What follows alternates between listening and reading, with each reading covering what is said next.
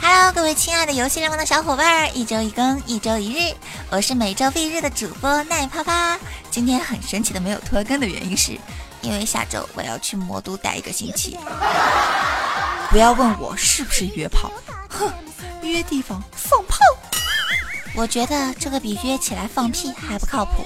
俗话说得好，学无止境。我当然是去学习取经的哇。So，有上海的小伙伴一道取经的吗？言归正传啊，因为出门呐，可能没有时间更新，所以呀，在走之前要把所有的节目啊都给撸出来。感觉今天啊好累，嗓子好哑，都快不能出声了。感觉今天双手可能又要废了，露出来的东西尝起来肯定没有之前的那么新鲜，那么浓，那么的……呃，我在讲什么呢？好吧，其实是送给所有异地的男女，见面你们该干嘛？你们懂的哟。有人跟爸爸说啊，为什么游戏联盟更新那么慢那么少呢？因为你们都没有点赞、留言、关注啊。因为你们玩游戏的时候都不听游戏联盟啊。因为你们都长大了，老大不小，老二也不小了，都不玩游戏了。呸！你们这么说，我会信。So，我们来玩个游戏，叫成人的套路。其实提到游戏和年纪啊，之前呢新闻报道说有一个十二岁的小姑娘啊玩个手游沉迷了，导致信用卡透支万元。但是呢他自己说啊不知道。我看了一下那个截图啊，七千八百钻呢是六百四十八元。哼，我只能说一句，现在十二岁的孩子都有信用卡了吗？随便透支就是万元开头吗？要知道本宝宝第一张信用卡的额度，哼。才五千呢，所以对方看你十分有钱，并向你扔出了奇迹暖暖。谢谢，我不需要。这时候不知道各位的小伙伴啊有何感想？十二岁的时候，游戏的消费是不是还仅限于存了一个星期的零花钱，充个几个 Q 币呀？我只知道啊，我表姐家的儿子上初一啊，跑步的时候呢，前面的女孩子掉了二十多块钱，然后呢，我这个算是，呃，喊他外甥吧。他就说：“哎，你钱掉了。”然后女生回头一看，说：“不要了，你要的话你捡吧。”哇塞呀，双腿跪地呀！我只想说一句，以后发财致富只能靠去现在的学生操场了，是不是？有人说啊，现在孩子都有钱的令人发指啊，特别是一些女孩子，从小啊就养成了花钱的好习惯。初一的孩子周末聚会看电影。女孩子都是带个千元承包十几个同行的孩子的吃喝拉撒。我那个外甥回去就吐槽我表姐说：“你给我三十块钱还嫌多，确实是给多了，我一分钱都没有花。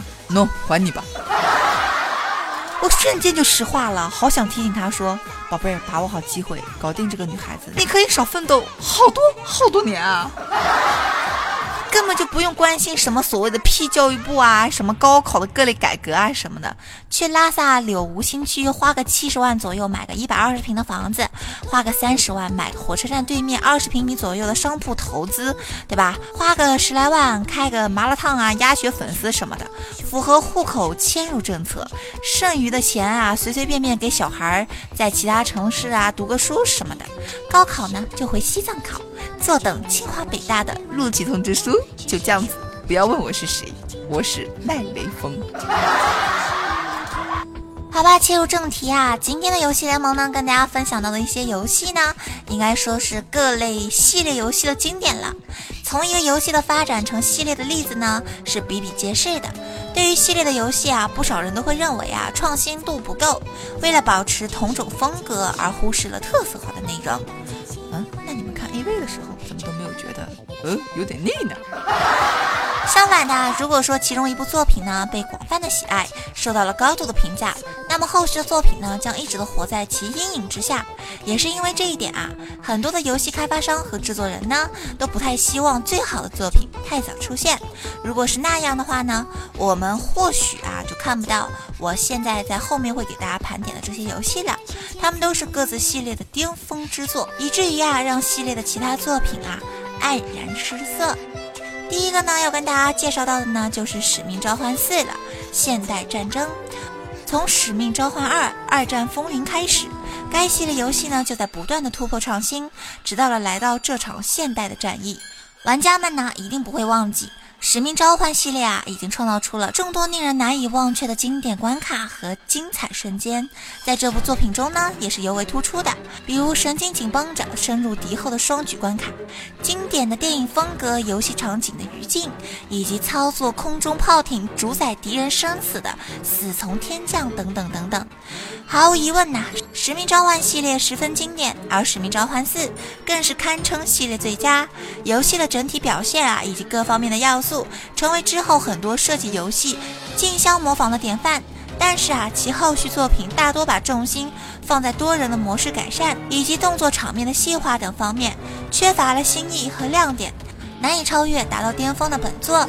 第二个呢，就是杀手雪前。这是著名游戏《杀手》系列的第四部作品了，也是前三部游戏的基础上质量稳固提升的产物。首先，游戏的设计呢更加的丰富开放，强化了主角的跳跃攀爬的能力，增加了更为真实的细节动作。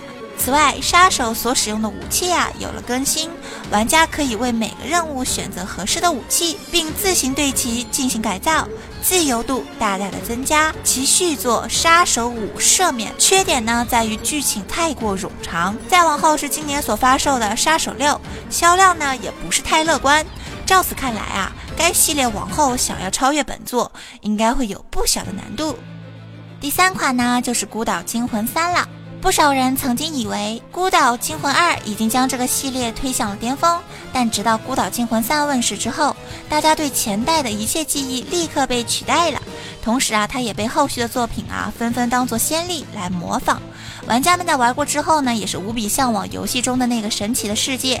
在那里呢，你会体验到前所未见的美丽事物，你会做出一些从未想过的大胆行为，也会遇到很多充满魅力的人物。在这个游戏中呢，我们将一步一步见证主角是如何从一个稚嫩的背包客变成一个邪恶的坏小子，成为当地部族的英雄，拯救全岛的故事也是相当的完美的。不仅正义的主角呢深受人喜爱，游戏中疯狂险恶的反派也是同样出彩，令人难以忘怀。第四个，《刺客信条二》。如今看来啊，第一部《刺客信条》更像是一次跃跃欲试的尝试，而第二部呢，才是真正奠定了该系列的游戏将会经久不衰。游戏的整个剧情的设定都将人物刻画的深入人心，整个《刺客信条二》的三部曲完满的讲述了主角扣人心弦的一生，将这一人物形象以及他的人生塑造成了一段传奇。此外啊，由于《刺客信条二》的故事背景呢是发生在意大利的，玩家可以在游戏。中呢，有利于罗马、威尼斯、佛罗伦萨和君士坦丁堡走遍意大利。整个系列中，背景设定在加勒比海的《刺客信条四：黑旗》，也是在可玩性上比较接近本作的一款，以一名刺客训练而成的海盗船长作为主角。这样的剧情呢，也是颇受好评的。但是呢，是没有人会否定那场意大利之旅的无以伦比。第五个，《光环三》。光环三呢，书写了一部史诗般的剧情，构建了一幅宏大的战斗画卷，且有着当时最棒的在线多人的游戏模式，这也让游戏的可玩性上上升了一个全新的高度。在这一点上，前代的光环之远星和之后的光环五守护者也是均在用心制作。但是从效果上看呢，光环三无疑是做到了最好。此外呀，这部作品呢也是光环首次登陆 Xbox 三六零平台，也是被认为是玩家不可错过的佳作。第六个，波斯王子十之沙。游戏中呢有一个有趣的传说，获得十之沙神秘且不可思议的力量，便能拥有自由扭转时间的能力呢。本作独创性的引入了控制时间系统，让时间成为了另一个主角。玩家扮演王子呢，也具有一些控制时间的能力，包括什么时间倒流啊、冻结时间呀、已知未来什么的。可玩性呢是该作的另一大亮点，它被称为是一款攀爬类动作游戏，突破了既有的地域性和动作的局限。玩家的角色呢，无论走到哪里都可以飞檐走壁。不得不说，在该作问世之前呐，其实呢这系列的游戏啊已经逐渐的落寞了。好在其开发商呀没有放弃。技术上的突破和创新所表现出来的游戏画面，造就了本作的成功。但是啊，在这之后续作，比如《波斯王子：武者之心》和《波斯王子：王者无双》，也在试图模仿这一成功的案例啊，来趁热打铁。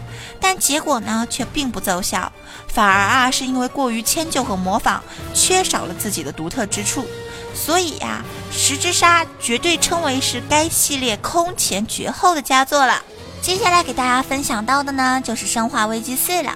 在《生化危机三》后，这个系列呢，是时候呢是需要一些变革的。PS Two 呢本身对于视角和画面并没有任何的限制。因此啊，《生化危机四》便在这一点上迈出了革命性的一步。游戏采用的是第三人称过肩视角，操作更加舒适，角色的行动呢也是更加的自由。此外呢，游戏中加入了更多的动作场景，并将 QTE 及快速反应事件这一玩法发扬光大。那种背水一战的紧张刺激感是其他作品中所缺少的。后续的《生化危机五》啊，还算差强人意，但位于西非的场景设定令游戏的体验逊于前作。随后的系列作品开始走下坡路，每一部都有各自明显的短板，难以再次获得玩家的如潮好评。因为时间的关系啊，这一档的游戏联盟就给大家介绍到这里了。当然啦，也可以去体验一下《黑暗之魂三》，还有啊《寂静岭二》以及《合金装备三：食蛇者》。这三部游戏呢也是相当的经典的，喜欢啪啪的人呢也可以加到啪啪的听众群幺五零九幺二九二，或者是关注到微博啊作死少女傲娇奈，我们下一期节目不见不散，记得跟我留言互动。喜欢我的人呢也可以点击主页啊关注到啪啪的其他节目哟，么么哒，大家晚安喽。